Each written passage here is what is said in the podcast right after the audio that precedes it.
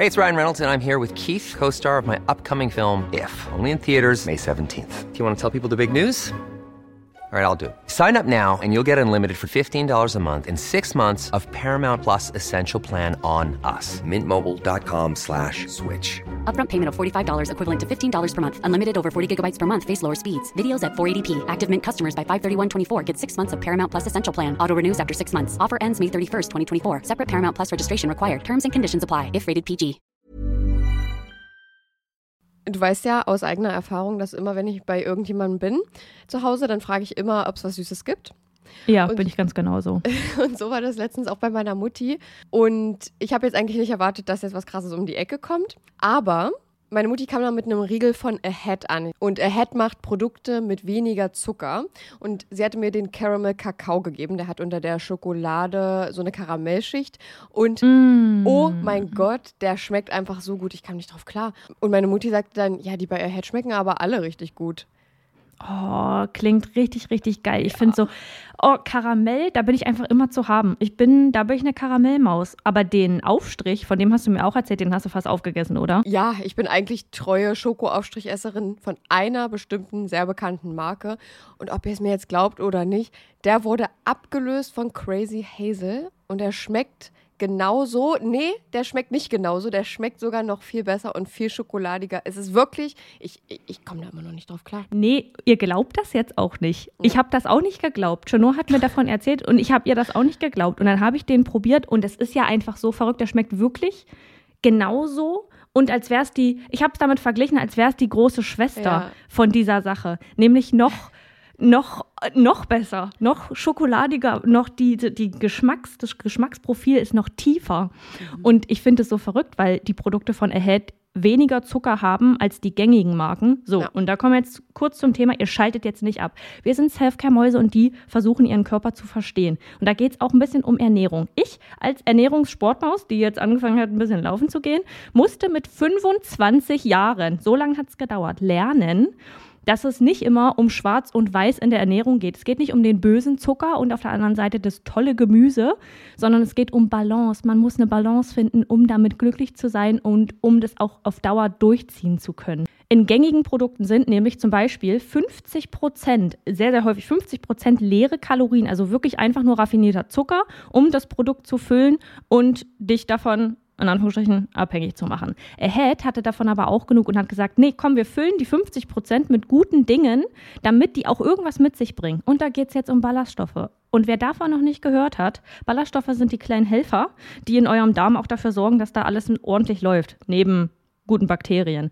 Aber Ballaststoffe füttern die guten Bakterien zum Beispiel eben auch. Und auf Dauer, wenn man darauf achtet und weniger Zucker zum Beispiel isst, mehr Ballaststoffe, dann ist das gut für euren Darm und auch deutlich besser für euren Blutzuckerspiegel, was dann zum Beispiel geringeres Risiko für Herzkrankheiten oder Typ 2 Diabetes gibt. Und jetzt Ernährungsstunde beendet, wir kommen zu den nicen Dingen. Ihr müsst es einfach mal selber ausprobieren, Leute. Wir können jetzt hier so viel erklären, wie wir wollen. Aber eure kleinen Geschmacksknospen da auf der Zunge, die müssen es selbst mal erleben.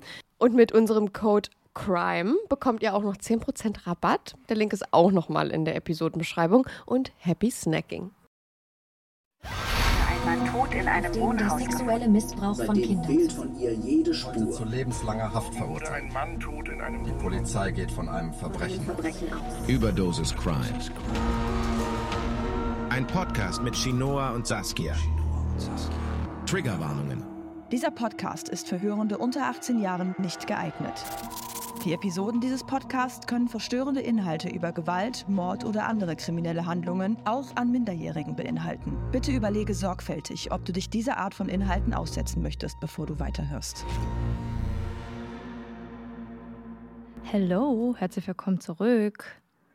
Wir haben hier heute eine kranke Maus am Start. Ja, ich bin krank, Leute. Ich sitze hier sogar mit einer Tassensuppe. Ich weiß nicht, ob das einige von euch kennen. Das ist einfach nur eine Tütensuppe in einer Tasse. Sind da Buchstaben drin? Nee, das sind Sternchen dieses Mal, aber Buchstaben mag ich auch sehr gerne. Aber Sternchen, das ist mehr, das ist mehr Nudel. Weißt du, das ist mehr Das. Nudelmasse. Und Ja, ähm, ja, ich habe sogar hier den, ich habe sogar den Topf neben mir, weil heute Saskia uns einen Fall vorstellt und währenddessen stelle ich mich hier ganz entspannt stumm und schlürfe meine Suppe, damit ich ja irgendwann wieder gesund werde. Ich hatte ja letztens Corona und jetzt habe ich einfach eine ganz normale Erkältung. Und ich dachte Verdammt, irgendwie, ja. dass ich trotzdem dafür Abwehrkräfte noch hätte, auch für so eine normale Hm. Erkältung. Aber habe ich schon mal nicht. Ähm, dann war mein Freund Ja. hier zwei Tage krank und ich bin direkt mitkrank geworden. Ja. Und das ist sehr unschön, sage ich euch. Und vor allem ist Ja. es für die Stimme blöd, ne? Weil ihr hört euch das ja hier auch an, weil ihr ähm, ne, auch mal tonmäßig was geboten bekommen wollt. Und wenn dann hier eine so eine Krasselstimme hat, dann kann man auch sich darüber auch ärgern. Aber das machen wir nicht. Wir ärgern uns nicht. Wir sind heute einfach da, um Saskia zu lauschen und danach besprechen wir den Fall, würde ich sagen. Ja, du wirst auf jeden Fall erstmal eine Weile nichts zu tun haben, außer zuzuhören, denn der Fall heute ist etwas länger. Mhm. Und ich glaube, er wird dich sehr interessieren. Uh. Nicht, dass das in den anderen Fällen nicht der, nicht der Fall ist, Ja, aber ja. wir haben in letzter Zeit einige Male ein paar Gespräche geführt, die darauf hindeuten lassen, dass du stärkeres Interesse an diesem Fall haben wirst. Oh, krass. Ich bin sehr gespannt. Ich weiß ja noch gar nicht, was kommt. Deswegen werde ich mich mal einfach jetzt zurücklehnen. Und da sage ich mal, du beginnst einfach, oder? Ja, das würde ich auch sagen. Einmal ganz kurz vorweg. Es sind heute ein paar mehr Namen im Spiel als bei anderen Fällen bei mir. Also seid gut aufmerksam und ich würde aber sagen, dass ich schon versucht habe, die, die Namen so einzubringen, dass man, dass man folgen kann. Also es wird jetzt nicht ein komplettes Wirrwarr. Okay. Anna ist gerade 35 Jahre alt, als ihr einst mühsam errichtetes, schon immer aber etwas wackeliges Kartenhaus über ihr zusammenbricht. Doch einer, der sie auffängt, ist ihr neuer Freund Michael. Sie lernen sich über die Dating-App Luvu kennen, als Anna gerade in der Trennung mit ihrem Ex-Freund steckt. Nach einem schlimmen Streit mit ihm, in dem beide einander gegenüber handgreiflich wurden und durchaus auch Gegenstände durch die Gegend flogen, werden beide wegen Körperverletzung zu einer Bewährungsstrafe verurteilt. Anna fehlt jetzt nicht nur der Halt durch ihren Partner, mit dem sie schon so zeitnah ihren Kinderwunsch Wirklichkeit werden lassen wollte. Die Information einer Strafanzeige wegen Körperverletzung stößt auch ihrem Arbeitgeber sauer auf. Sie verliert ihren Job als Erzieherin in einer Kindertagesstätte und damit den finanziellen Anker in ihrem Leben. Mit Michael wird es schnell intensiv. Er unterstützt sie emotional und finanziell und auch die Sorge um eine Bleibe schafft er schnell aus dem Weg, als er ihr anbietet, mit ihm im Hotel seiner Mutter in Krefeld zu wohnen. Wenn Anna einmal Hilfe braucht, ist Michael nur einen Anruf entfernt, lässt alles stehen und liegen, um seiner neuen Freundin zu helfen. Michael ist eh einer der extrovertierteren Sorte. In großen Runden ist er gerne etwas lauter, rückt sich in den Mittelpunkt, nimmt Raum ein. Und das nicht nur gesellschaftlich.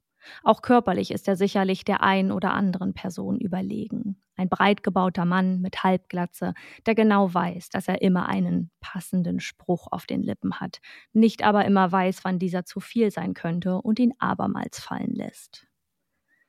Immer wieder kommt ein Thema in der Beziehung auf. Für Anna ist die Intimität zwischen den beiden nicht ausreichend. Die vermeintliche Lösung für das Problem, eine Trennung, ist wie in vielen Beziehungen nicht von Dauer. Sie trennen sich, kommen wieder zusammen, sie trennen sich, sie kommen wieder zusammen. Schließlich einigen sie sich auf eine Freundschaft mit gewissen Vorzügen. Sie würden sich zum Sex treffen, eine Beziehung komme aber nicht mehr in Frage. Auch Annas Kinderwunsch soll damit endlich in Erfüllung gehen. Gemeinsam würden sie nämlich ein Kind bekommen, das Michaels Nachnamen trägt, für das er finanziell und auch emotional mitsorgen würde. Zusammen leben würden sie aber trotzdem nicht.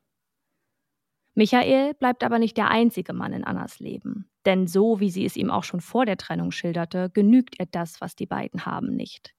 Sie trifft sich auch mit anderen Männern.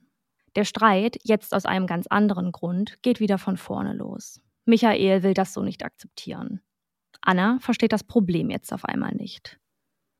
Ob Anna eine Zeit lang bei Michael mit im Hotel wohnte oder direkt in eine eigene Wohnung zog, ging aus meiner Recherche nicht hervor. Das als kleine Randinfo.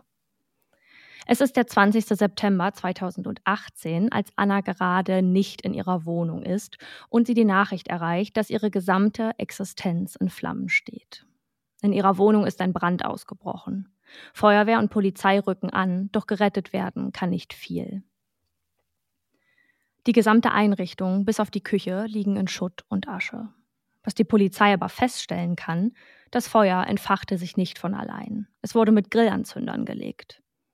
Anna bekommt nur die Information einer Brandstiftung weitergeleitet. Dass diese mit Grillanzündern passierte, behalten die Beamtinnen aus ermittlungstechnischen Gründen zurück. Anna äußert schnell, dass sie Michael dahinter vermutet. Bestärkt wird die Aussage auch von einem Nachbarn, der Michael zum Brandzeitpunkt in der Nähe der Wohnung gesehen haben will. Kurze Zeit darauf erreicht die Polizei einen Brief, in dem Anna selbst beschuldigt wird, den Brand gelegt zu haben, weil sie an das Geld der Versicherung kommen wollte. Das Wort Grillanzünder fällt in diesem Brief ebenfalls. Doch dass Anna tatsächlich versuchte, die Summe des Schadens durch die Versicherung zurückzubekommen, ist fraglich. Diese hatte sie nämlich erst vor kurzem gekündigt, weil ihr monatliches Gehalt nicht mehr dafür reichte. Die Scherben, die jetzt noch übrig sind, liegen vor ihren Füßen im wahrsten Sinne des Wortes. Weil von der Einrichtung, ihrem Hab und Gut nichts übrig blieb, nimmt sie einen Kredit auf. Ein Kredit, von dem sie sich nun neue Möbel kaufen wolle. Zu Weihnachten dann meldet sie sich wieder bei Michael.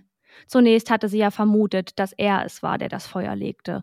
Doch weil ihm nichts nachgewiesen werden kann, schlägt sie sich die Gedanken aus dem Kopf und geht wieder auf ihn zu. Es wirkt fast, als wolle er die Versöhnung noch schöner und intensiver gestalten, als er Anna einen zweiten Hund schenkt. Die Rettung für die emotionale Lage versucht er selbst umzusetzen. Die der finanziellen Rettung soll seine Tante aus der Schweiz sein, die Anna gern eine Summe Geld schenken möchte. Ihrem Neffen Michael traut sie die Summe nicht zu, aber Anna dürfe einen Batzen Geld von ihr erwarten. 754.000 Euro warten auf dem Konto der älteren Dame, um an die junge Frau überwiesen zu werden. Anna möchte sich natürlich persönlich bedanken, doch zu einem Treffen kommt es nicht. Immer wieder kommt etwas dazwischen, aber Kontakt über WhatsApp halten sie die ganze Zeit. Komisch ist nur die Kommunikationsweise der vermeintlichen Tante. Sie interessiert sich ganz besonders für Annas Liebesleben und generell ist die Art und Weise, wie sie schreibt, eher ungewöhnlich für eine Dame ihren Alters. Auf die Frage ihrer Freundin, warum Anna denn immer noch etwas von Michael will, antwortet sie mit Ich kann dir genau 754.000 Gründe nennen. Als Michael Anna dann eröffnet, dass seine Mutter verstorben sei, Anna diese aber ein paar Tage später wie gewöhnlich in ihr Auto steigen sieht, wird ihr bewusst, dass dieser Mann vielleicht mehr oder auch weniger Fakten spricht, als ihr eigentlich lieb ist. Juni 2019. Draußen ist es warm. Die Mittagssonne scheint auf die Terrassen in Gelsenkirchen. Edith und ihr Mann Dirk sitzen schon im Garten. Edith ist Annas eineiige Zwillingsschwester und nicht nur ihr Aussehen verbindet die beiden. Sie sehen sich so gut wie jeden Tag und so lädt Edith sie und auch ein paar andere Nachbarn und Freunde an diesem Sonntag zu sich ein. Anna antwortet per WhatsApp kurz, okay, komme gleich. Sie wohnt die Straße runter, circa 300 Meter entfernt. Lange dürfte es also nicht brauchen, um zum Grillen und pünktlich zum Mittag aufzutauchen. Doch Anna kommt nicht. Edith schreibt ihr also noch einmal. Ja, bin nicht allein, kommt es schnell zurück. Dann erscheint auf Ediths Telefon eine neue Nachrichtenblase. Bin gerade glücklich. Die Nachricht beinhaltet Emojis. Das kennt Edith von Anna gar nicht. Und auch die Beschreibung ihrer Gefühlslage ist ihr neu. Anna ging's doch gar nicht so gut, wie sie hier schreibt. Sie hatte gerade keinen Job, hohe Schulden, bald würde sie nur noch vom Hartz IV leben müssen. Und außerdem kann sich Edith daran erinnern, dass Anna meinte, ihr Ex-Freund würde ihr ständig auf den Senkel gehen und nur Stress machen. Für Edith wirkt die Situation komisch. Sie stellt weitere Fragen, will wissen, wer das ist, mit dem sie da gerade zusammen ist, ob es ihr gut geht und ob sie heute noch mit ihr rechnen können. Doch ihr Handy bleibt still. Anna meldet sich nicht zurück. Das sah Anna ganz und gar nicht ähnlich. Sie meldet sich bei Edith sonst sofort zurück, sobald sie wieder ans Telefon kann. Edith reicht es. Sie kann die Geduld und Kraft nicht aufbringen, ihre Sorgen beiseite zu schieben. Dirk und sie gehen zu Annas Wohnung. Zum Glück hat Edith einen Ersatzschlüssel, falls sich ihre Schwester mal wieder aussperrt oder sie während Anna im Urlaub ist, mal Pflanzen gießen müssen. Ediths Hand führt den Schlüssel in Richtung Schlüsselloch. Hinter der Tür kann sie schon die Hunde bellen hören. Ebenfalls sehr ungewöhnlich, weil Anna ihre Tiere nicht einfach alleine zu Hause lässt. Die zwei in eine Handtasche passenden Hunde hören gar nicht auf zu bellen. Das kann doch nicht sein. Der Schlüssel passt nicht. Sie probiert es noch einmal. Vielleicht hatte sie den Schlüssel einfach falsch angesetzt. Keine Chance. Vor zwei Tagen hatte sie doch genau mit dem Schlüssel hier die Tür aufgeschlossen. Wie konnte das jetzt sein? Kurzerhand kontaktieren sie die Feuerwehr. Anders würden sie jetzt nicht in die Wohnung kommen und vielleicht lag Anna ja drinnen und es war etwas passiert. Vielleicht war sie gestürzt oder einfach umgekippt. Die MitarbeiterInnen der Feuerwehr brechen die Tür auf, gewähren Edith und Dirk Zutritt zur Wohnung. Doch hinter der Tür wartet nicht mehr als die Hunde. Keine Anna, keine Nachricht auf dem Handy von ihr, kein Zettel.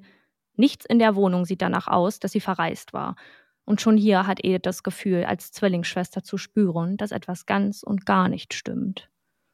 Nach Ediths Angaben bei der Polizei fällt einer ganz besonders ins verdächtige Licht. Michael, Annas Ex-Freund. Was Edith zu diesem Zeitpunkt nicht weiß, Michael hütet ein dunkles Geheimnis. Ein Geheimnis, von dem auch Anna nichts weiß. Man könnte meinen, niemand weiß davon. Das wäre aber nicht ganz richtig. Die Polizei weiß sehr wohl davon. Es war nicht das erste Mal, dass eine Frau verschwand und Michael S. in engem Kontakt zu ihr stand. Es ist 1998. Michael S. ist gerade 25 Jahre alt und arbeitet in der Metro in der Feinkostabteilung. Eine eigene Bleibe hat er nicht. Seine Mutter führt in Krefeld mit ihrem Lebensgefährten ein Hotel, in dem er unterkommt. Während andere 25-Jährige sich gerade von den Eltern so richtig losreißen, ist die Beziehung zu seiner Mutter für Michael sehr wichtig. Sie spielt eine große Rolle in seinem Leben und so hören oder sehen sie sich nicht nur, wenn Michael abends von der Arbeit kommt. Mit seinem Diensthandy telefoniert er mehrere Male am Tag mit ihr, bis sein Arbeitgeber genug von den Unterbrechungen hat und Michael das Telefon wieder abgeben muss. Sein neuer Fokus liegt jetzt aber eh auf einer anderen Person. Christine, seine Arbeitskollegin, geht ihm nicht mehr aus dem Kopf. Christine kommt die Ablenkung und der frische Wind mit Michael ganz recht. Sie steckt gerade in einer Ehekrise mit ihrem Mann, als Michael sie um eine Verabredung bittet. Kurze Zeit später fasst er den Entschluss, zu Hause auszuziehen und von nun an bei Michael im Hotel zu wohnen. Der ist Hals über Kopf in seine neue Freundin verliebt. Er will ständig mit ihr zusammen sein, belauscht ihre Telefonate und sowieso sind ihm persönliche Grenzen der Privatsphäre nicht bekannt. Oder vielleicht egal. Mit seiner Mutter als seine engste Vertraute bespricht Michael auch Beziehungsangelegenheiten. Und diese mischt sich auch entgegen Christines Bitten immer und immer wieder in die Streitigkeiten zwischen dem Paar ein. Christine reicht es jetzt. Das mit ihr und Michael hat keine Zukunft. Sie beendet die Beziehung. Zwei Tage später, sie steigt gerade in ihr Auto, bemerkt sie, dass die Bremsen nicht funktionieren. In der Werkstatt sagt man ihr, dass sich ungewöhnlicherweise Wasser in der Bremsleitung befindet. Und das gehört da ganz und gar nicht hin und kann bei einem zu hohen Wassergehalt in der Bremsflüssigkeit zum Ausfall der Bremsanlage führen. Christine hat direkt schon eine Vermutung. Zu nahe liegt es, dass Michael sauer auf sie war und sich an ihr rächen wollte. Sie geht zur Polizei und erstattet Anzeige. Ihr Mann, mit dem sie sich mittlerweile wieder versöhnt hat, holt sie aus dem Hotel, in dem sie die letzten Wochen wohnte, ab. Für Christine sollte das endgültig den Kontaktabbruch zu Michael bedeuten. 3. Oktober 1998. Michael steht vor Christines Wohnungstür. Es ist früh am Morgen und die Luft kalt und feucht. Als er den Schlüssel aus der Tasche zieht, ist er sich sicher, niemanden in der Wohnung zu überraschen. Christine war gerade losgefahren, ihren Mann zur Frühschicht zu bringen. Der Schlüssel, mit dem Michael sich Zutritt zur dunklen Wohnung verschafft, ist nicht etwa einer, den er mal von Christine bekommen hatte. Den hatte er sich irgendwann mal selbst anfertigen lassen. Michael steht in der Wohnung des Paares. Er schließt die Wohnungstür hinter sich und steht in der Stille. Leise läuft er in das Schlafzimmer. Hier zieht er seine Kleidung bis auf die Unterhose aus. Und jetzt wartet er. Christine packt ihr Auto, schließt ihre Wohnung auf und lässt die Haustür hinter sich ins Schloss fallen. Weil es noch wirklich früh ist, beschließt sie sich noch einmal hinzulegen. Sie zieht ihre Hose aus, trägt nur noch Shirt und Slip und stellt ihren Wecker. Plötzlich packt sie jemand aus der Dunkelheit heraus. Michael, der auf Christine gewartet hatte, fällt über sie her. Christine hat keine Ahnung, was er sich davon erhofft, aber sie hat Angst. Sie schreit um ihr Leben. Sie schreit so laut, dass sogar ein schwerhöriger Nachbar das schrille Geräusch wahrnimmt.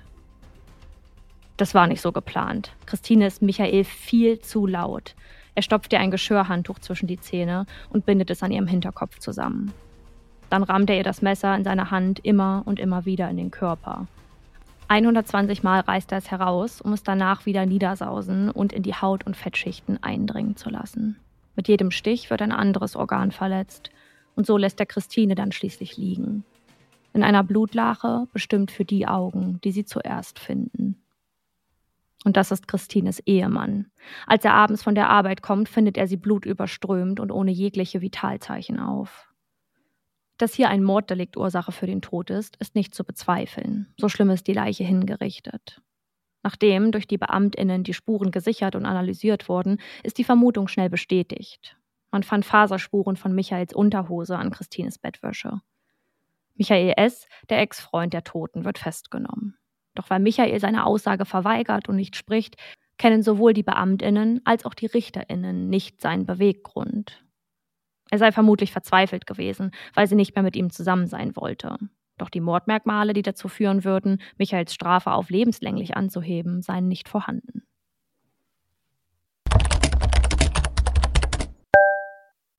Mord ist die vorsätzliche Tötung eines Menschen mit mindestens einem Mordmerkmal. Die Mordmerkmale unterteilt man in folgende. Mordmerkmale der ersten Gruppe, zu denen Mordlust, Befriedigung des Geschlechtstriebs, Habgier und sonstige niedere Beweggründe zählen. Die Mordmerkmale der zweiten Gruppe, hier beachtet man die Heimtücke, Grausamkeit und gemeingefährliche Mittel. Und als letztes die Mordmerkmale der dritten Gruppe, unter die die Ermöglichungs- und Verdeckungsabsicht fällt. In Michaels Fall kann der mögliche niedere Beweggrund eines Besitzdenkens nicht als bestimmendes Motiv festgestellt werden. Alle anderen Mordmerkmale, wie zum Beispiel die Heimtücke, werden ebenfalls nicht bestätigt. Man kann Michael nicht nachweisen, dass er den Mord plante und beim Betreten der Wohnung schon daran dachte, Christine umzubringen. Genauso gut kann er sich erschrocken haben und böse überrascht worden sein, als Christine anfing zu schreien und sich zu wehren. Weil Michael selbst nichts sagt, im Gegenteil sogar die Tat leugnet, kann nur spekuliert werden. Und Spekulationen sind keine genauen Indizien. Michael S. wird am 29. März 1999 zu elf Jahren Freiheitsstrafe wegen Totschlags an Christine verurteilt. Das Gefängnis verlässt er mit 36 Jahren am 3. Oktober 2009, genau elf Jahre nach dem Übergriff auf Christine. Mit seiner Freilassung beginnt ein neuer Lebensabschnitt für Michael. So würde man zumindest glauben. Der Mann, der, wie es scheint, sein Lebtag abhängig von einer oder mehreren Frauen ist, ist nun auf der Suche nach einer, die von ihm abhängig wird. Der Spieß wird umgedreht. Er lernt Sissy kennen. Sissy ist Prostituierte auf dem Essener Strich.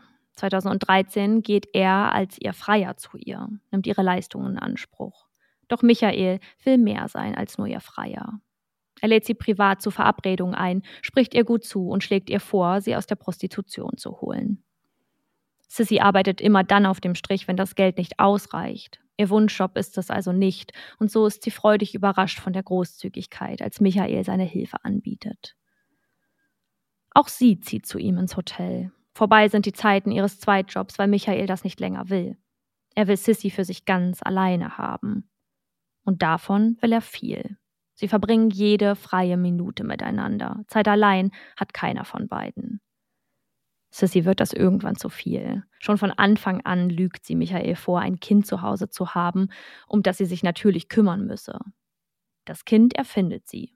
Den Grund, aus dem sie das macht, nicht. Sie will doch einfach mal eine Nacht alleine schlafen. Michael und Sissy sind gerade drei Monate zusammen, als er ihr ein Auto kaufen will. Wieder ist sie überrascht davon, dass sich jemand so schnell so viel Mühe gibt, sich fast schon aufopfert. Wochenlang sprechen sie über das Auto. Sissy freut sich schon riesig darauf.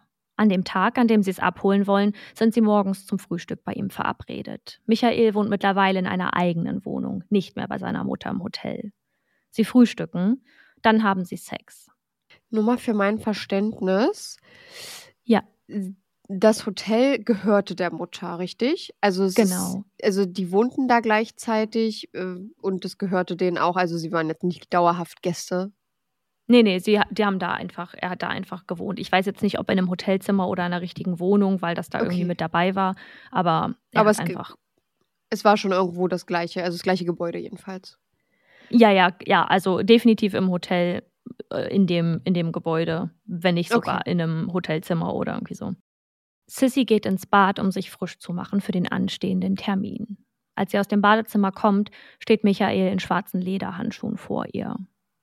Er stürzt sich mit den Worten Du Schlampe auf sie. Du hast gar kein Kind, hast mich nur angelogen, schreit er ihr ins Ohr. Sissy wehrt sich, schlägt um sich. Da greift Michael in seine Jackentasche und zieht ein Pfefferspray heraus, das er ihr direkt ins Gesicht hält. Ihre Arme schleudern wild durch die Luft, dann bekommt sie sein Gesicht zu greifen und packt zu. Mit ihren Fingernägeln reißt sie ein paar Hautstückchen aus. Und plötzlich sackt sie zu Boden.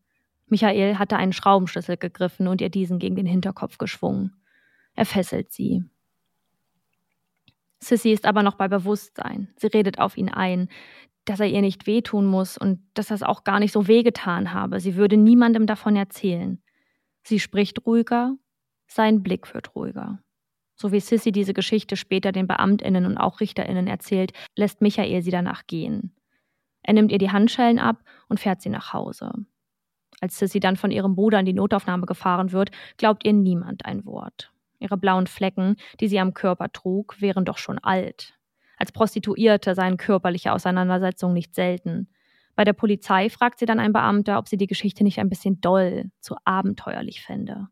Seine Kollegin fragt ihn noch einmal, ob sie nicht doch Bilder der Verletzungen machen sollten. Er weigert sich aber und schickt Sissy wieder weg. Auch ein Verfahren gibt es für Sissy nicht wirklich. Die dafür zuständige Staatsanwältin will dieses nämlich ziemlich schnell wieder einstellen. Man wisse ja, wie Prostituierte so sind, und sie hätte ja nicht das erste Mal gelogen. Das Kind hatte sie ja schließlich auch erfunden. Kurz bevor Sissys Prozess dann glücklicherweise doch beginnen soll, bekommt sie einen anonymen Anruf. Der Mann auf der anderen Seite des Hörers sagt ihr, dass ein gewisser Michael S. ihm 5000 Euro angeboten hatte, wenn er Sissy entführen und zu einer Lagerhalle bringen würde. Deren Adresse hatte er einem Brief beigelegt. Sissy glaubt dem Mann nicht. Irgendwer spielt ihr jedoch einen Streich. Doch dieser besteht darauf, mit ihr gemeinsam zur Polizei zu gehen und alles zu erzählen. Dort legt er dann auch die drei Zettel vor, auf denen Michaels Handschrift zu sehen ist. Je ein Zettel mit der Adresse der Lagerhalle, Sissys Telefonnummer und ihre Anschrift. Die Halle, zu der er sie bringen sollte, so stellt sich heraus, ist eine alte Lagerhalle von Michaels Arbeit. Dort werden nur große Gerätschaften, die selten genutzt werden, gelagert. Michael ist dort immer mal wieder eingeteilt, meist mit wenigen KollegInnen, wenn nicht sogar allein. Der Prozess beginnt tatsächlich. Michaels Urteil: zwei Jahre und acht Monate Freiheitsstrafe wegen gefährlicher Körperverletzung und Freiheitsberaubung. Doch seine Anwälte legen Berufung ein. Da die Vorsitzende Richterin des Prozesses plötzlich krank ist, werden die neuen Verhandlungen aufgeschoben. Ehe ihre Vertretung sich darum kümmern kann, ist sie zurück in ihrer Arbeit. Doch erst einmal hätten jetzt andere Verfahren Vorrang. Sissy müsse sich noch ein bisschen mit ihrem Prozess gedulden. Michael ist währenddessen die ganze Zeit auf freiem Fuß. Er stalkt Sissy, läuft ihr hinterher, beobachtet sie. Sie zieht mehrere Male um, doch keine Chance. Michael scheint sie immer und immer wieder zu finden. Während Michael Sissy obsessiv hinterher spioniert, lernt er eine neue Frau kennen. Steffi. Steffi ist ebenfalls Prostituierte in Essen. Sie ist Heroin- und Kokainabhängig. Aufgrund ihrer Borderline-Persönlichkeitsstörung nimmt sie Medikamente ein. Ein halbes Jahr war der Angriff auf Sissy gerade her, als Michael erneut einer Frau verspricht, sie aus ihrer Misslage zu holen. Zunächst als ihr Freier, dann verspricht er ihr das Blaue vom Himmel. Sie werden ein Paar. Michael will nicht, dass sie weiterhin auf den Strich geht. Sie willigt ein, er besorgt ihr eine Wohnung. Direkt über seiner. So können sie sich öfter sehen. Er bietet, wie auch Sissy damals an, eine Ausbildung im Hotel seiner Mutter machen zu können. Steffi sieht das erste Mal wieder Licht am Ende des Tunnels. Es ist der 28. März 2015.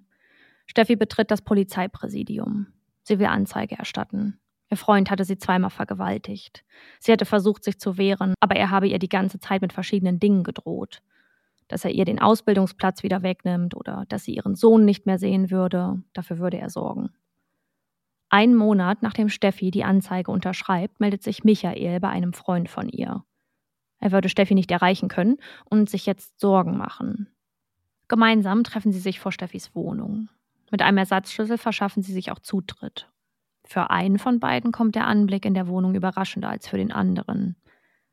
Steffi liegt tot in ihrer Wohnung.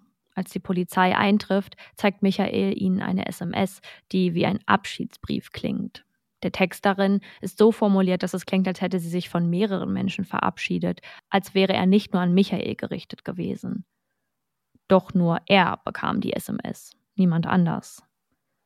Im Zuge des Todesermittlungsverfahrens, was die Polizei einleitet, findet die Gerichtsmedizin Medikamente im Blut der Toten, die nicht mit den Verpackungen übereinstimmen, die in der Wohnung vorgefunden wurden.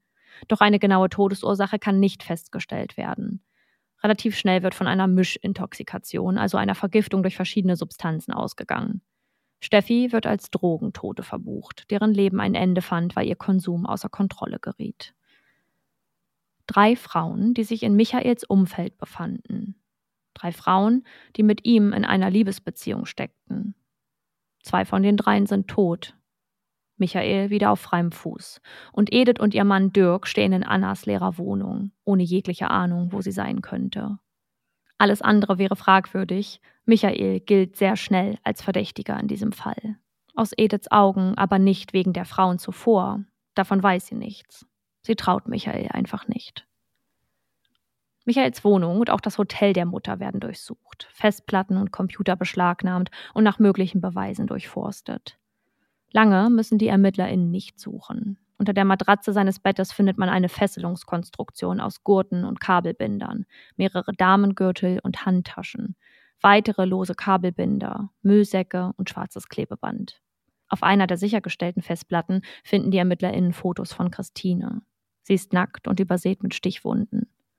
Es ist nur nicht ganz klar, ob die Bilder damals von den BeamtInnen geschossen wurden oder diese von Michael selbst stammen.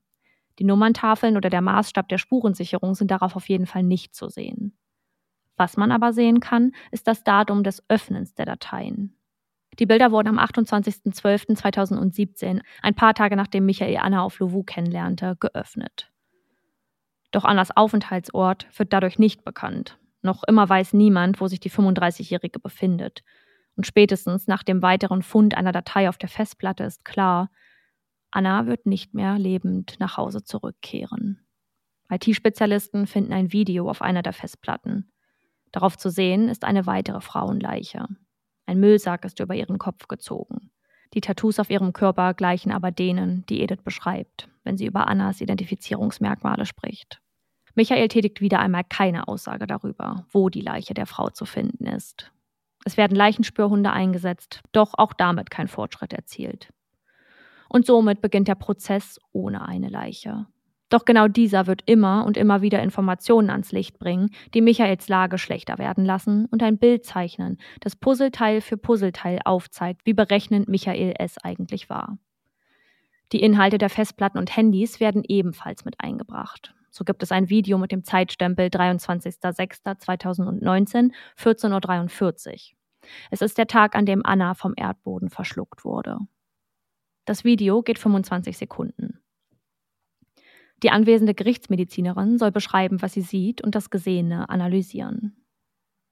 Zu sehen sind entblößte Genitalien einer Frau, kräftig ausgebildete Totenflecken, Verletzungen im Bereich des Anus, Höchstwahrscheinlich kann davon ausgegangen werden, dass die Frau tot ist.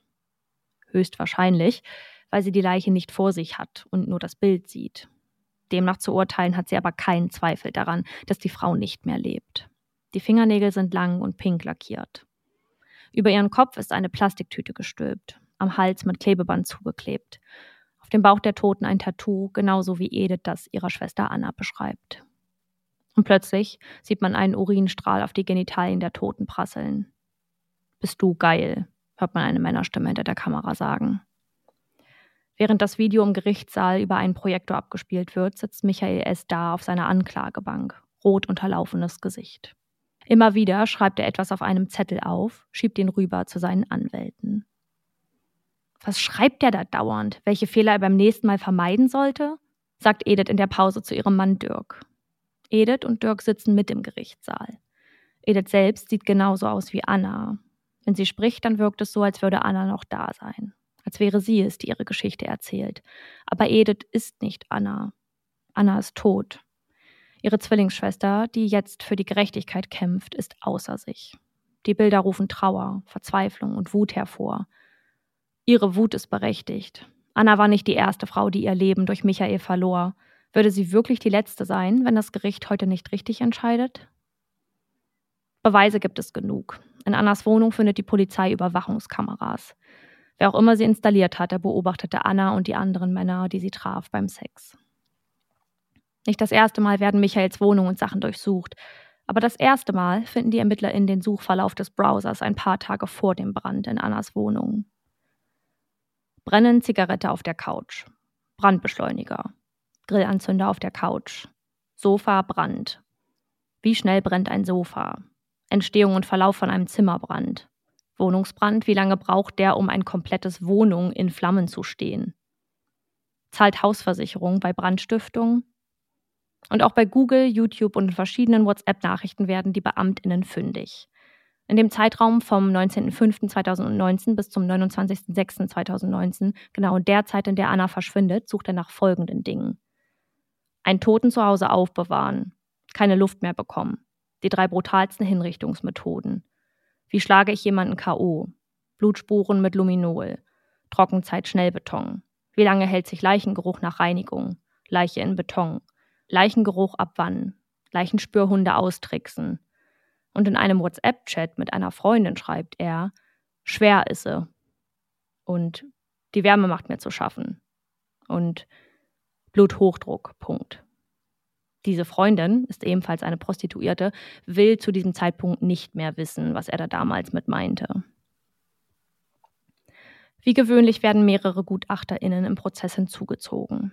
Es soll bestimmt werden, ob Michael S. schuldfähig ist. In den Verhandlungen zur ersten Tat bescheinigte ein psychiatrischer Gutachter eine Persönlichkeit im Normbereich. So habe er die Tat an Christine gut überlegt ausgeführt. Schuld daran sei eine Unsicherheit und sein geringes Selbstwertgefühl gewesen. Im Fall von Anna weigert er sich, sich einer psychiatrischen Gutachtung zu unterziehen. Doch eine weitere Sachverständige sitzt ihm im Prozess gegenüber. Sie spricht nicht viel. Meist sitzt sie nur da und analysiert jede seiner Bewegungen. Wie er errötet, als über ihn als Liebhaber gesprochen wird und dass die Frauen nicht genug Befriedigung verspürten. Wie er hellhörig wird, als die Ermittlungsergebnisse vorgestellt werden. Oder wie er mit den Augen auf der Leinwand klebt, als das Video der toten Anna abgespielt wird. Und somit trägt die Gutachterin trotzdem eine Einschätzung vor. Michael S. sei ein selbstgefälliges und verwöhntes großes Kind. Er würde seinen Problemen aus dem Weg gehen und versuchen, mit seinen Lügen durch das Leben zu kommen. Empathie und das Empfinden von Schuld fehlt ihm gänzlich. Eine Trennung sei für ihn eine Niederlage, auf die er mit Wut reagiert und auch zum Töten bereit ist.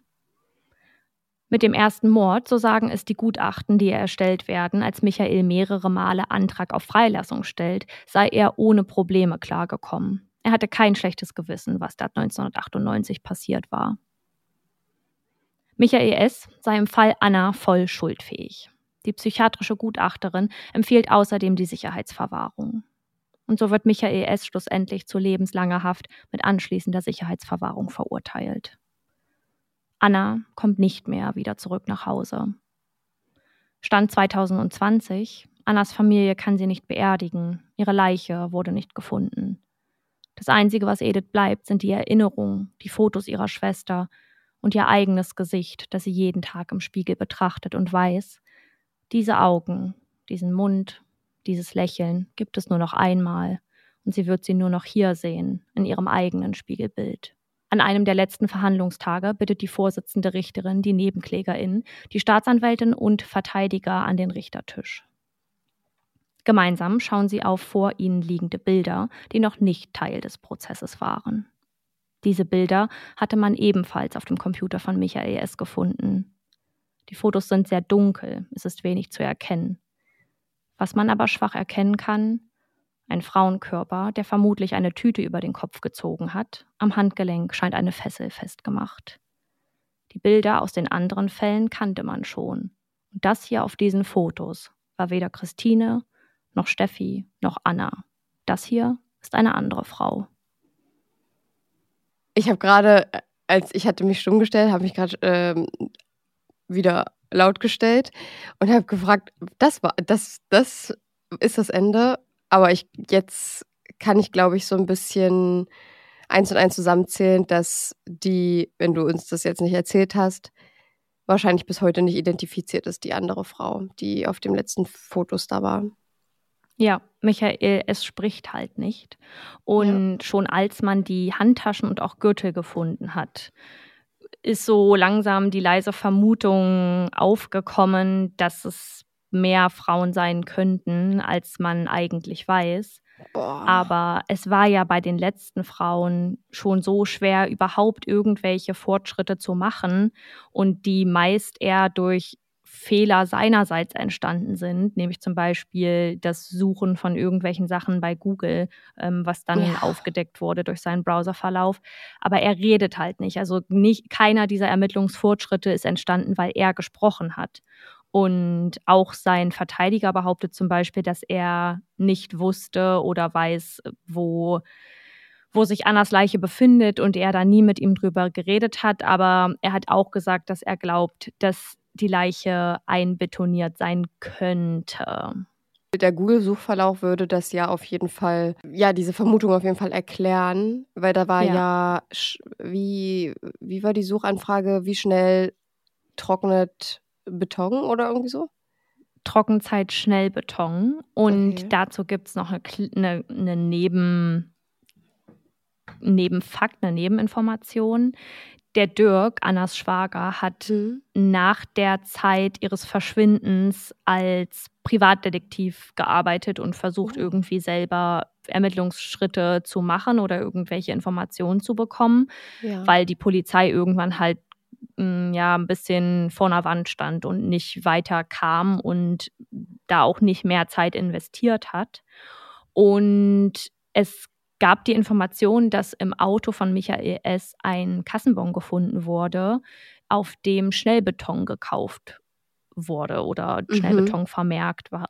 Und es gab ein Drohnenvideo eines Ackers auf der Festplatte von Michael S., auf dem einfach so ein ganz ja, stinknormaler Acker gefilmt wurde. ja. Und dann hat er die Geodaten von diesem Drohnenvideo in sein Handy eingegeben und ist dorthin gefahren und hat da irgendwie auch so ein bisschen getrockneten Beton gefunden. Also ist ihm aufgefallen, weil das so leicht überwachsen war mit Moos.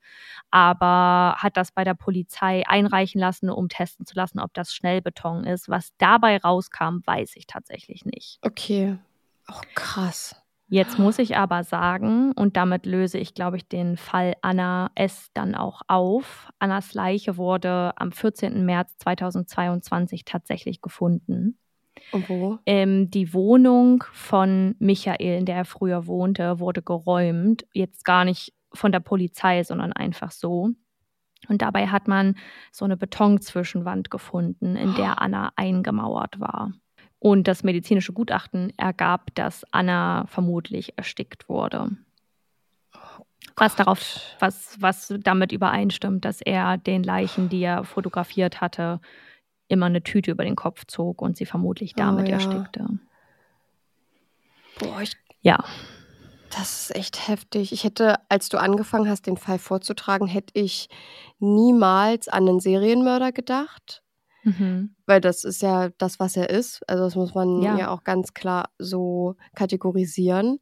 Ich hatte Ja. erst, weil du ja gesagt hattest, dass ähm, wir über sowas schon mal gesprochen haben, dachte ich, es geht um einen Stalking-Fall. Mhm.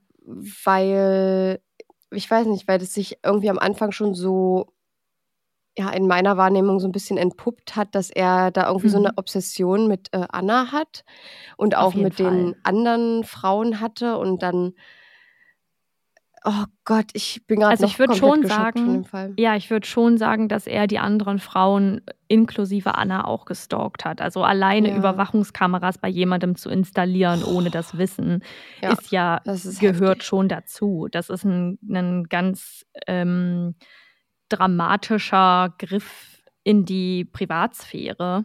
Ja. Und das, ich kann das verstehen, dass du gerade so durch den Wind bist und die Informationen gar nicht zuordnen kannst, weil das echt verdammt viel ist. Und es war sehr spannend in der Recherche, denn ich hatte den Fall angefangen, weil ich dachte, es bleibt nur bei Anna als Leiche oder als Tote, als Opfer. Und dann hat sich plötzlicherweise für mich aufgetan, dass dieser Mann noch ganz andere, wortwörtlich Leichen im Keller hat. Hm. Ja, und dann in dem Prozess, äh, wo es um den Mord an Christine ging, da wurde ja irgendwie argumentiert, dass er vielleicht, also das hat ja auch damit dann zu tun gehabt, wahrscheinlich, dass er nur diese elf Jahre bekommen hat, dass er sich dann irgendwie erschreckt hat und das gar kein vorsätzlicher Mord war, wo ich mir aber denke, das ist ja das, also ich kann nicht verstehen, wie dieser Ansatz zustande kommt, weil er war in ihrer Wohnung. Er war in ihrer Wohnung, er hat sich Ja. Zutritt verschafft und wie kann man davon ausgehen, dass das nicht geplant war, ihr dann was anzutun und äh, dieses, er hat sich erschreckt, ja, wenn sie in seiner Wohnung gewesen wäre, hätte ich das verstanden. Aber nicht, wenn er in ihrer und dann erschreckt er sich, dass sie nach Hause kommt. Das glaube ich nicht. Das ist doch, das ist, wer hat denn das, äh, wer hat denn das gesagt äh, in dem Prozess? Also ich glaube, was die damit meinen, ist, dass er sich erschreckt hat, weil sie plötzlicherweise anfängt zu schreien, weil er vielleicht eine andere Intention hatte, als er dort reingegangen ist. Und ja, kann man einfach nur spekulieren, weil er sich dazu ja nicht äußert. Er ist dort vielleicht in die Wohnung gegangen, um mit ihr sexuell zu verkehren und sie davon zu überzeugen, dass er doch ein toller Liebhaber ist, aber dass er dazu bereit ist, sowas zu machen und am Ende dann wirklich einfach nach dem Messer zu greifen und sie zu erstechen und da Ja. liegen zu lassen, ist halt, also es gibt so viele andere Auswege dieser Situation und dann diese ganzen Folgetaten, da hatten jetzt die Leute damals natürlich nicht die, das Wissen drüber, weil das noch nicht Ja. geschehen war, aber wir wissen jetzt, der kann ganz anders und dass das sehr wahrscheinlich kein Versehen war, sondern eher so ein, wenn ich dich nicht haben kann, dann niemand. Genau, und äh, diesen Eindruck habe ich auch bekommen in allen Fällen, die du uns vorgestellt hast. Das war ja jetzt, Ja. das waren ja jetzt so viele Fälle, die auf den Michael zurückfallen. Ja. Und das habe ich gar nicht kommen sehen. Auch wie du das aufgearbeitet hast, hätte man das jetzt auch nicht kommen sehen. Und es war super spannend zuzuhören. Was ich ganz interessant finde, wäre, sie hat ja, also die Anna hat ja eine Nachricht an Edith, an ihre Zwillingsschwester geschickt, kurz Hm. bevor sie eigentlich rüberkommen wollte. Weiß man Hm. da, ob sie die selbst geschickt hat oder aber man kann schon davon ausgehen, oder? Weil sie hat dann ja, dann haben sie sich wahrscheinlich gestritten, dann hat sie geschrieben, komme nicht allein. Ich bin mir nicht ganz sicher. Die Edith, die hat gesagt, sie findet es komisch, dass Anna mit Emojis geschrieben hat, was sie sonst Mhm. nicht macht. Ja. Und das hätte sie wohl auch schon in den Nachrichten gemacht. Also sie hat ganz kurz geantwortet und vor allem auch die Nachrichten, die dann danach kamen, als sie nochmal nachgehakt hat, angerufen, Mhm. sie ging nicht ran, nochmal nachgehakt hat. Da kamen noch Antworten, aber ganz zusammenhangslos und irgendwie so überhaupt nicht wie sie. Also einfach so dieses, ich bin glücklich, lass mich in Ruhe. Und ich ja, könnte mir vorstellen, dass sie zu dem Zeitpunkt schon nicht mehr gelebt hat. ja, und dass er das irgendwie, ja gut, aber dann ist es irgendwie so ein bisschen ihm auch zum Verhängnis geworden, weil nur deswegen sind sie ja in ihre Wohnung gegangen, äh, weil es ja so komisch für sie war und dass sie auch nicht, dann doch nicht gekommen ist. Ja. Äh, Dann hat er sich das ja selbst zum Verhängnis gemacht, indem er die Nachrichten geschrieben hat, weil eigentlich haben sie sie ja erwartet. Sie hätten jetzt, Ja. Sie haben da eigentlich auf sie gewartet und dann, weil es komisch für sie war, dass sie nicht gekommen ist, dass die Anna nicht Ja. gekommen ist, sind sie hingegangen, haben geschaut in, die, in der Wohnung. Es Ja, wurde ihm zum Verhängnis, aber ich meine, er ist die Leiche spurenlos losgeworden. Ja, Er hat die, vorerst er, er hat die. Leiche ja, genau, er hat die Leiche ja vorerst spurenlos versteckt. Das ist echt Und- verrückt. Und das war dann, ähm, wo, die, wo die Leiche gefunden, einbetoniert war, das war dann, du sagtest, seine Wohnung. Gehörte die Wohnung dann auch mit zu diesem Hotel? Nee, Oder er war wohnte, das nachdem er, genau, nachdem er aus dem Gefängnis nach diesen elf Jahren wieder rauskam, ist er in eine eigene Ah. Wohnung gezogen Okay. und wohnte nicht mehr bei seiner Mutter im Hotel. Und da hatte er ja dann damals auch die Wohnung für die Steffi mit organisiert. Die wohnte mit Ah, im ja, gleichen stimmt. Haus. Die da, äh, hab, ja genau, drüber oder so, ne? Oder drunter hatte Genau. sie gewohnt, ja. Also ja, es gibt vier Opfer und drei davon sind tot. Überlebt hat nur Sissy, die erste Prostituierte. Ja. Und Anna, Christine und Steffi sind alle, haben es alle nicht überlebt und, und es nicht Boah. geschafft, von ihm wegzukommen und ähm, mussten durch ihn sterben. Boah, ist das heftig. Also das habe ich, hätte ich nie erwartet. Und da sind wir wieder bei dem Thema. Irgendwie ist da so ein Trugschluss, dass man immer denkt, sowas passiert bei uns nicht. Klar ist, Hm. kann man sich bewusst sein, dass es Serienmörder auch in Deutschland gibt. Und das sind auch einige, es gibt wahrscheinlich auch einige, die aktiv sind aktuell. Aber es ist irgendwie so, so ein Ding, was wir eher mit Amerika verknüpfen oder mit anderen Ländern Ja. wo sowas passiert, wo dann auch Aufnahmen gemacht werden, diese grausamen Details, die vermutet man irgendwie aus irgendeinem komischen Grund in Deutschland nicht, obwohl es eigentlich, Ja. es ist eigentlich egal, wo das stattfindet. Ja, absolut. Weil- ich verstehe aber voll, was du meinst. Ja. Ich glaube, das liegt auch ein bisschen, es hängt auch ein bisschen damit zusammen, dass das in Amerika so mh, aufgebauscht wird. Es ist ja total wichtig, dass darüber geredet wird, aber das wird so, ich will nicht sagen glorifiziert, aber diese ganzen Netflix-Dokus, True. Crime-Geschichten, die uns alle faszinieren, die werden ja wirklich teilweise ausgeschlachtet. Also äh, Und Jeff- ausgeschmückt bei Jeffrey auch. Dahmer, ausgeschmückt, ja, bei Jeffrey Dahmer, wo über die Opfer gesprochen wird und am Ende auch dann Stimmen aufkommen von wegen, wir haben uns dazu nie äußern wollen oder wir wollten nicht, dass darüber gesprochen wird und so weiter. Genau, so die fort. Angehörigen. Da hatten wir ja nämlich Ja. auch schon mal drüber gesprochen hier äh, in unserem Podcast. Ich glaube, das war irgendwann mal in einem Vorgespräch, bevor ein Fall begonnen hat. Da haben wir auch drüber gesprochen, dass sich nach dieser Doku, nicht, nicht die Doku, dieser mit ähm, Evan Petters, die, die, die, Die Serie. die richtige Serie, stimmt. Ja. da äh, hatten dann auch einige Familienmitglieder sich dann von den Opfern sich danach dann gemeldet und gesagt, dass darüber bin ich mir gar nicht mehr so sicher, weil das schon eine ganze Weile jetzt her ist, seit das war, ob sie kritisiert haben, dass bestimmte Details erwähnt wurden. Ich glaube, so war es nämlich. Oder dass es Fehlinformationen Hm. waren. Das weiß ich aber nicht mehr genau. Aber ich glaube, es war ersteres. Aber es ist dann halt so, wie du auch sagst, ja sehr ausgeschlachtet und wie du auch gesagt hast, es interessiert uns natürlich und fasziniert uns alle. Und deswegen hören wir auch alle True Crime, aber man muss sich schon bewusst sein, dass in vielen Fällen viel ausgeschmückt wird. Es ist wichtig, über die Fälle zu sprechen, aber das, das ist auf jeden Fall ein Grund, weshalb wir so das Gefühl haben, in Deutschland kann, passiert sowas nicht oder vor Ja. allem nicht aktuell. Und das ist ja dann ein Serienmörder, der ja bis 2017 ja noch aktiv war. Ja.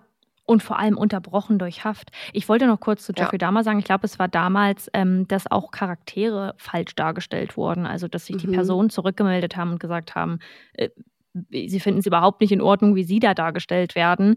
Und ähm, Ja. es gar nicht mal unbedingt um Informationen an sich ging oder Fehlinformationen, sondern eher so einen, ich werde da aufgegriffen als Charakter in einer Serie und ich habe da nie zugestimmt und ihr habt Stimmt, keine darum Ahnung, wie ich ja. bin. Ja. Also, das ist auch sehr Stimmt. problematisch in solchen Sachen. Aber ja, zu dem, zu dem Michael S. Es ist so verrückt, dass er ein Serienmörder ist, der so lange aktiv mordete, aber so versteckt, also trotzdem kaltblütig, aber man hat nicht das Gefühl, er ist dieser normale Serienmörder, der sich Opfer nach Opfer sucht, sondern eher so einen, diese Lagen, in die, er, in die er sich selbst bringt, ja, ist so, so zufällig gewählt. Also er hat am Ende immer das Gefühl, er kommt da nicht mehr raus, ohne die Frau töten zu müssen, weil sie gehört nicht mehr ihm und das geht gar nicht. Ja, ja. Und dass, Ich- und dass seine, seine aktive Mordphase, sag ich mal, unterbrochen ist durch Freiheitsstrafen. Er sitzt in Haft und er kommt wieder raus und er macht weiter. Ja, das finde ich auch. Also da muss auf jeden Fall ein tiefgründiges Problem vorliegen, was super Ja. interessant gewesen wäre, von äh, einer Psychologin oder einem Psychologen mal einschätzen zu lassen. Aber was ich noch viel faszinierender finde, ist, dass man den Fall gar nicht kennt. Also viele unserer Hörer oder einige unserer Hörer werden den vielleicht kennen, aber ich kannte den überhaupt nicht. Vielleicht auch, weil ich mich mit deutschen Fällen nicht so viel auseinandersetze. Aber trotzdem ist das ja auch die ganzen grausamen Details irgendwas, wovon man denkt, das müsste man eigentlich schon irgendwann mal gehört haben. Und das, Ja. dass du das so vorgelesen hast und ich mir die ganze Zeit dachte, warte mal, das habe ich noch nie gehört in meinem Leben. Das Ja. finde ich so verrückt. Das Ja, hat mich das richtig, halt auch- richtig überrascht. Ja, ich glaube, weil das die deutschen Fälle sind, die so in Anführungsstrichen nebenher passieren und eben nicht so aufgebauscht werden durch, durch die Medien. Also nicht wie in Amerika in irgendeinem Fall. Ja. Und andere Fälle, die größer sind oder furchtbarer sind, eben Aufmerksamkeit bekommen. Aber das ist ja schon an Furchtbarkeit gar nicht zu überbieten. Also gerade die Details mit diesen Ja. Videoaufnahmen, wie man auch nochmal gesehen hat, diese Aufnahme, äh, ja, wo so ein, wo noch ein Urinstrahl mit, also das ist so perfide. Als ich das gehört habe, da hat, da, Ja. boah, das, aber ja, also es ist an Furchtbarkeit fast gar nicht zu überbieten. Deswegen frage ich mich echt, warum das so für mich unbekannt war jetzt. Ich glaube, es ist echt schwierig, weil wenn wir über alle Fälle so intensiv sprechen würden, wie wir es wie wir es vielleicht machen oder wie das auch bei anderen Fällen der Fall ist, dann würden wir den ganzen Tag über nichts anderes reden. Und das ist ja eigentlich das Gruselige.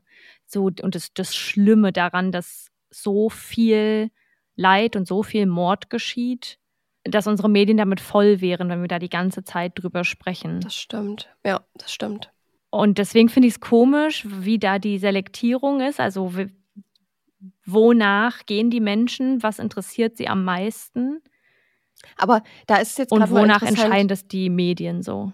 Ja, das ist jetzt gerade interessant für mich mal. Wie war es denn für dich in der Recherche mit den Quellen?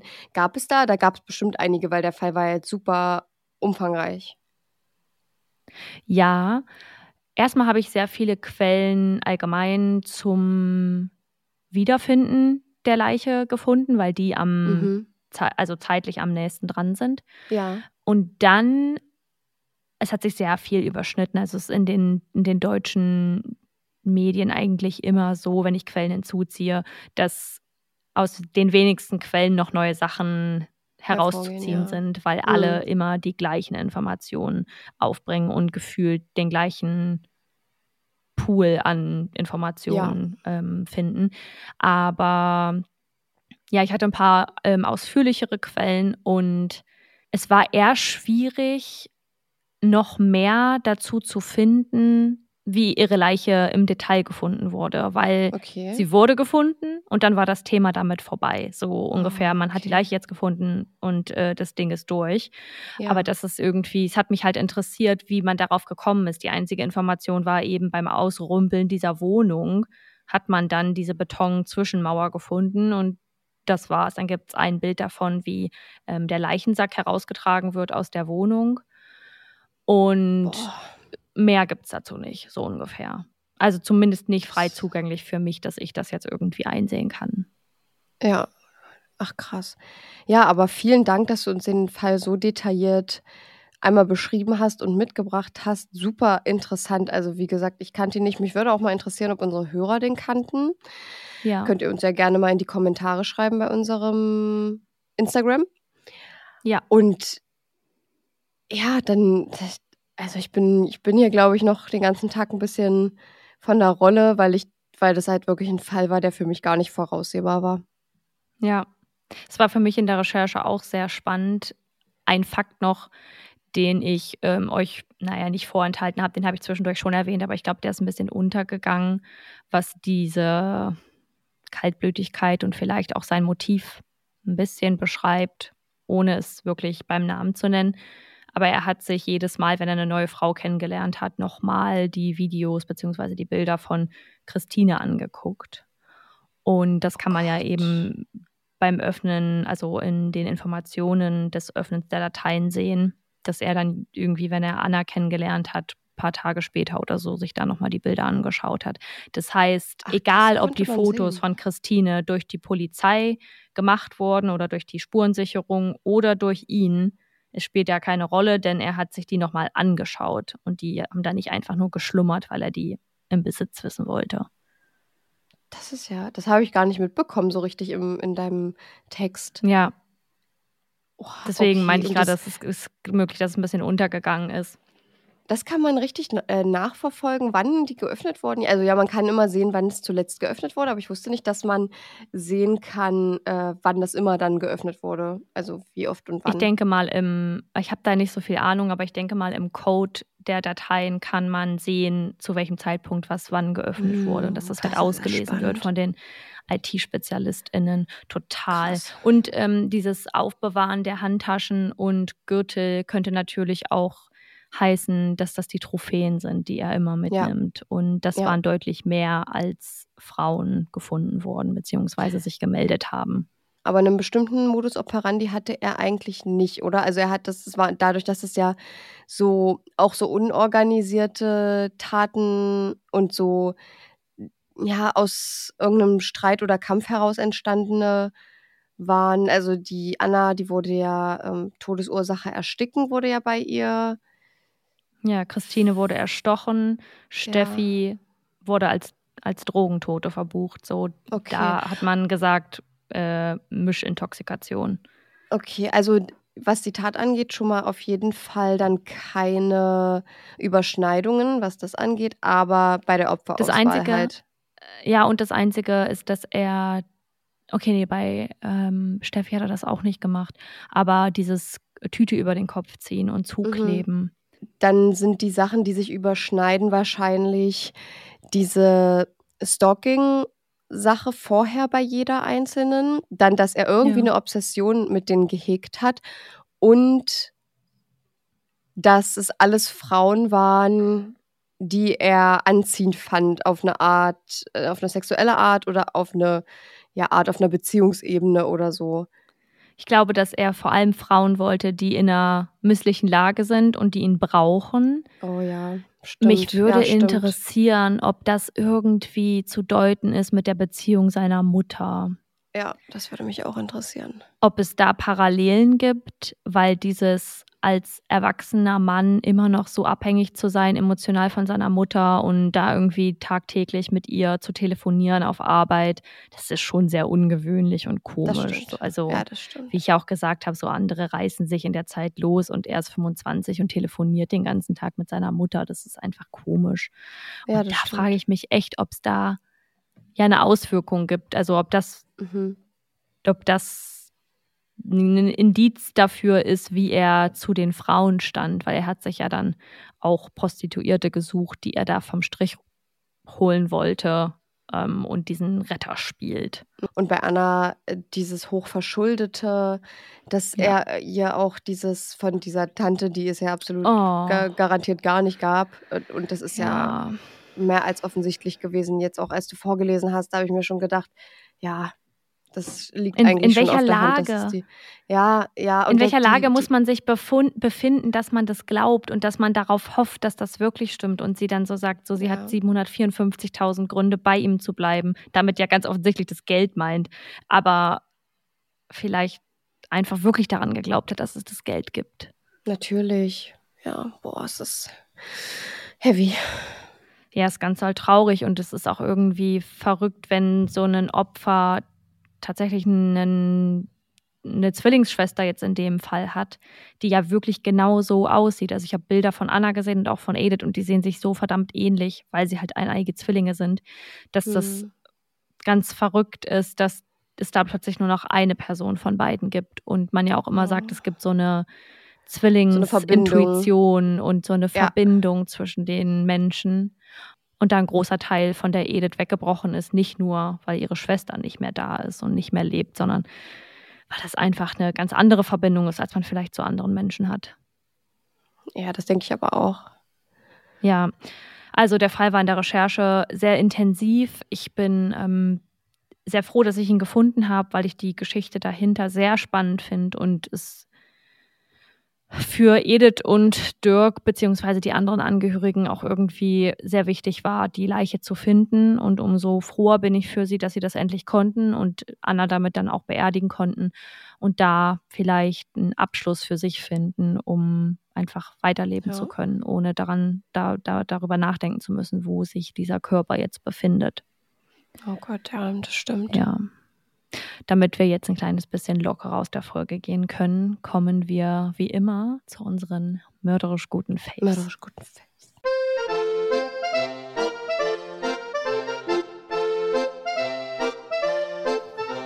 Das war so eine Sekunde, eine Sekunde danach.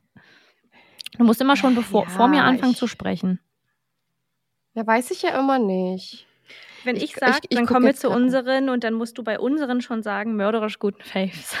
Ich gucke gerade mal hier nach meinen Favoriten. Ich habe doch hier eine große Liste. Das machst du doch mal. Ich habe doch mal wieder nie keinen. Mensch, mach dir auch eine Liste. Ich habe in meinem Kalender, ich habe mir ja meinen Kalender selbst erstellt dieses Jahr und da habe ich sogar eine Liste hinten drin, wo steht Favorites. Da kann ich dann die Folge Ja, eintragen warum? und den Favorite. Mache ich doch aber Ja. nicht. Naja, dann musst du es ins Handy schreiben, weil dann kann- kannst du es immer zücken. Mach ich habe das nämlich dadurch, dass ich meine, ja, dadurch, dass ich meine Liste habe, immer wenn ich, ja, aber ich denke da halt auch andauernd dran, weil ich immer an unseren Podcast denke. Ähm, vielleicht habe ich auch einfach kein, keine Favorites. Mm, let me think about it. Aber heute startest du. Okay, dann starte ich. Meine, also, Leute, ich habe wieder mal, naja, wieder mal eine Serie mitgebracht. Ne?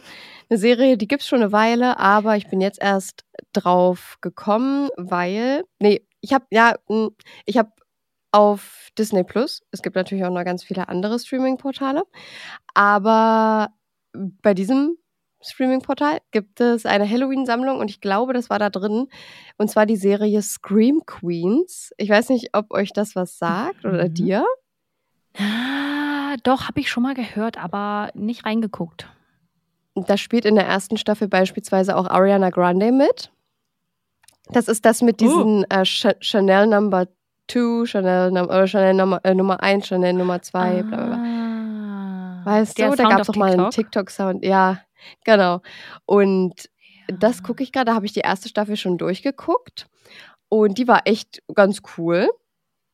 Ich kann mich jetzt gar nicht mehr Mhm. richtig erinnern. Ah ja, doch. Und Lea Michelle spielt da auch mit von, von Glee. Sie Ah. spielt, ah, Emma Roberts, ganz große, äh, ganz wichtig. Ich liebe Emma Roberts wegen American Horror Story. Ich, weiß liebe die nicht, wegen Wild heißt. Child. Ja, we- ja, und auch wegen diesem White Child. Und ist das auch dieser Film, wo sie in ein Internat geht? Ja, ne? Ja. Wo sie dann, ja, diesen Film liebe ich auch. Ich finde die super und die hat da auch wieder genau so eine Rolle, so eine verwöhnte Hm. Rolle. Genau. Dann äh, spielt auch die, die von Freaky Friday, die Mutter damit. Ich weiß, aber ich habe vergessen, wie sie heißt. Ja, also es sind super viele bekannte. Ja, und in, in der zweiten Staffel ist Taylor Lautner einfach. Und der äh, Onkel Jesse von Full House, halt nur jetzt, als der spielt einen 60-jährigen Arzt. Ey, Leute, ich sag euch, ich finde es irgendwie richtig cool. Das ist eine Horrorkomödie. Also es passieren Morde und die müssen halt herausfinden, wer die, diese maskierte Person ist, die die ganze Zeit alle umbringt. Das ist so ein bisschen Scream-Charakter und es ist wirklich auch ein bisschen Mm. funny gemacht. Also es ist halt schon wirklich eine Komödie und da wirklich, wo du dir denkst, äh, was ist das für ein Humor, aber irgendwie ist es halt schon witzig. Kann ich Mhm. euch nur empfehlen, da vielleicht mal reinzugucken. Gerade wegen der Starbesetzung fand ich es halt cool und kann ich nur empfehlen, da einfach mal äh, auch reinzuschauen, gerade so jetzt, während das alles noch so cozy ist. Ja, finde ich gut. Ähm, ich bin nicht so die Horrorkomödien-Person. Ich mag das entweder gruselig oder dann halt witzig, aber nicht mit dem Horrorcharakter. Also ich mag zum Beispiel Scream ich eigentlich auch auch nicht. nicht. Scream, du Ah. meinst Scary Movie? Ah, meine ich doch, ja. Oh, das habe ich gestern, vorgestern geguckt. Ich, das ist mir aufgefallen, wie sehr ich das wieder liebe einfach. Ja, das, das ist gar nicht mein Vibe.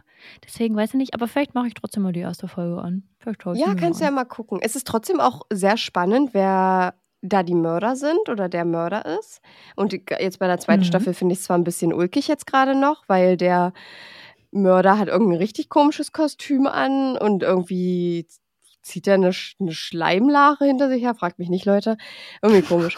Aber ist auf jeden Fall ganz cool und ein bisschen witzig und auch überhaupt nicht gruselig. Also wenn das eigentlich für euch gar nichts ist, dann könnte das ja, also wenn euch für euch Grusel nichts ist, dann ist es auf jeden Fall nicht so gruselig, dass man es nicht gucken kann. Aber es ist eine kleine Empfehlung von mir. Sehr cool. Und mein deiner? Favorit. Wir sind heute ein bisschen versetzt. Ich hoffe, wir haben uns ja nicht zwischendurch Voll. reingesprochen. Ja, Hm. irgendwie. Ist egal. Also, dann wisst ihr jetzt Bescheid, was los ist. Mein Favorit diese Woche ist. Mm, Also, ich habe eigentlich zwei, aber. mm, ja, dann schreib dir den anderen schon mal auf. dann kannst du den beim nächsten Mal nennen. Okay. Okay. Aber für welchen entscheide ich mich jetzt? Okay, ja, ich habe was. Ich Okay. möchte ähm, ein bisschen, ich möchte anfangen, ein bisschen alleine zu reisen, weil ich ähm, das Gefühl habe, ich möchte ein bisschen selbstständiger werden und äh, ein bisschen Alone-Time brauche. Und habe bei Airbnb nach Airbnbs geguckt und habe so gedacht, okay, was könnte man machen? Und habe halt erstmal überlegt, überhaupt ähm, in Deutschland einfach mal so ein Wochenende wegzufahren, um mal ganz slow zu starten. Hatte aber für Dänemark geschaut, weil ich so dachte, das fühlt sich ganz safe an und irgendwie kann man das auch mit dem Auto erreichen. Äh, den Ort jetzt leider nicht, wo ich, ähm, wo ich geguckt habe, weil das ist ein bisschen dolle weit weg. Aber pass auf, Folgende Situation hat sich abgespielt. Ich bin auf die Airbnb-Seite. Es gibt natürlich auch noch andere Seiten, auf denen man gucken kann. Ne? Also, genau, Fevo direkt. Und so weiter. Ne? Etc. pp. Okay. Ähm.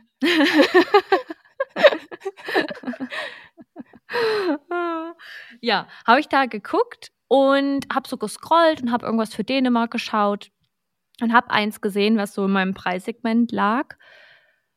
Hab da drauf geklickt und habe so durch die Bilder gescrollt und ich habe mir das nur angeschaut, weil ich halt die Einrichtung ganz cool fand. War irgendwie sehr originell, sah so sehr minimalistisch aus und so ein bisschen ein bisschen maskuliner mit so, da hing irgendwie so ein Boxer, glaube ich, oder so Turnringe mit im, Okay. genau, um sich jetzt den Stil vorzustellen. Es war so alles so ein bisschen aus so dunklem Leder und naja.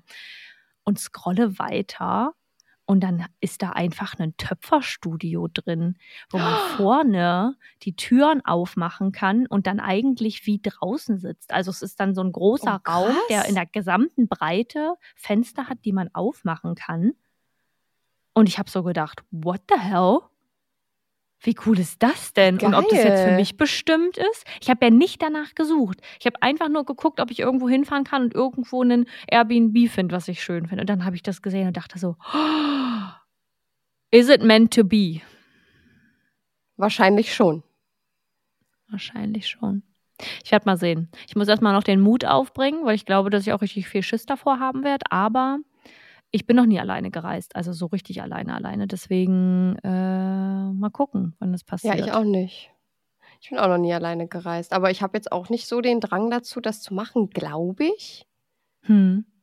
Ich habe gerade so ein bisschen das Gefühl, in meinen Zwanzigern zu sein und zu denken, ich war noch nie richtig alleine und ich muss jetzt auch nicht irgendwo alleine hinziehen. Ich will einfach nur mal wissen, wie ich bin, wenn ich so alleine eine Reise mache oder so. Einfach nur auf mich Mhm. gestellt. Da, wo da keine Freundin mit dabei ist, mein Freund nicht dabei ist und ich einfach mal gucken kann, wie es so ist.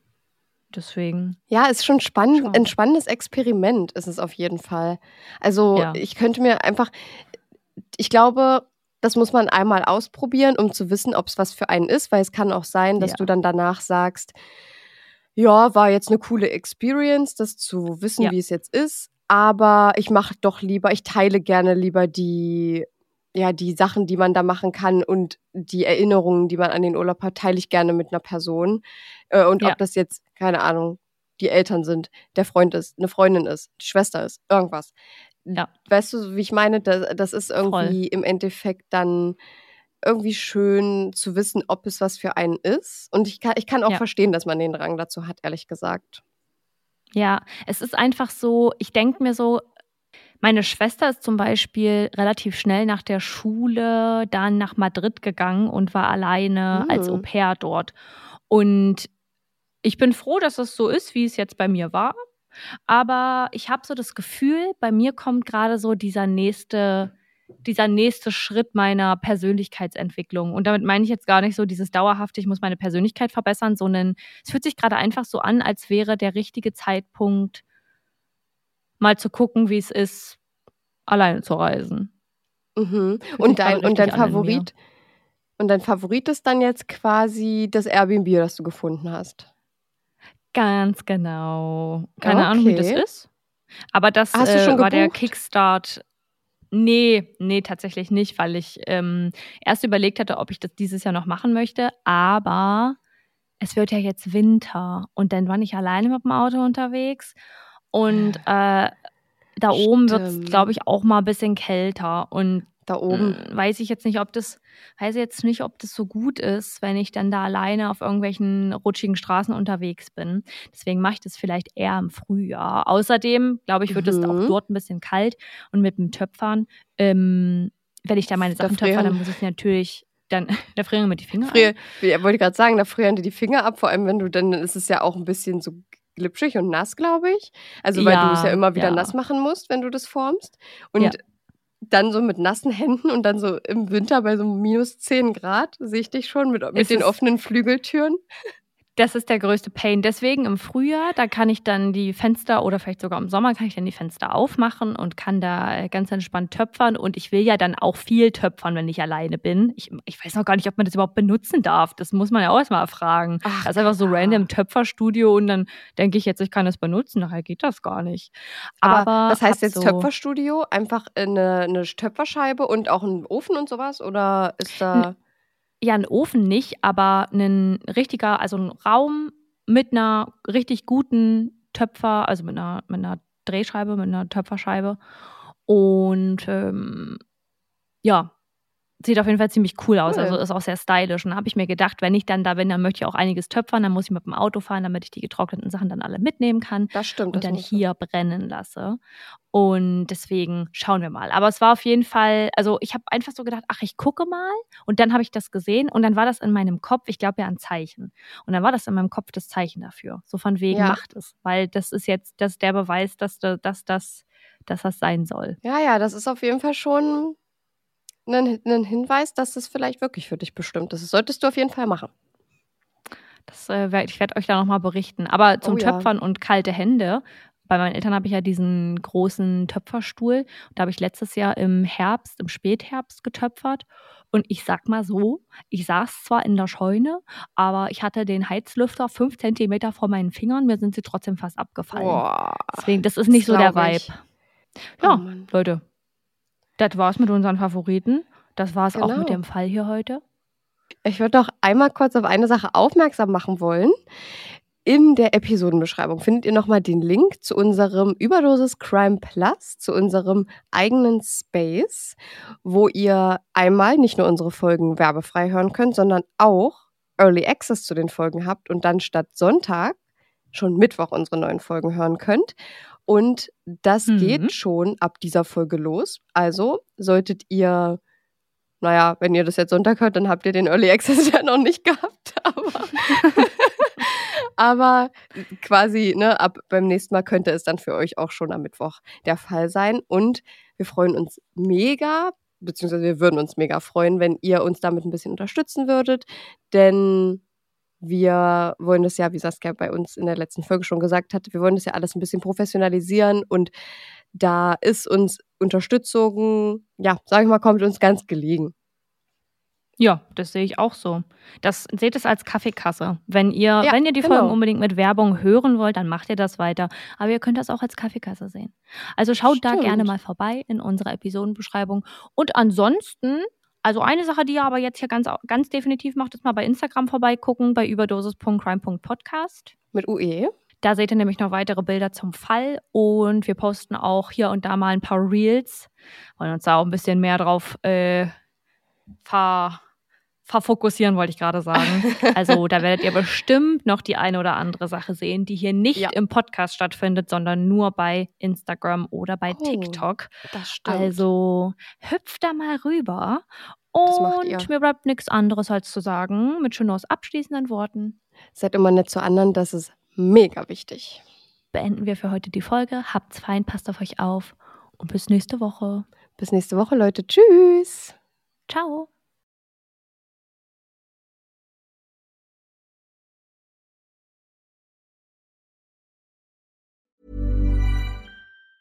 Ever catch yourself eating the same flavorless dinner three days in a row? Dreaming of something better? Well, HelloFresh is your guilt-free dream come true, baby. It's me, Kiki Palmer. Let's wake up those taste buds with hot, juicy pecan-crusted chicken or garlic butter shrimp scampi. Mm. Hello Fresh. Stop dreaming of all the delicious possibilities and dig in at HelloFresh.com. Let's get this dinner party started.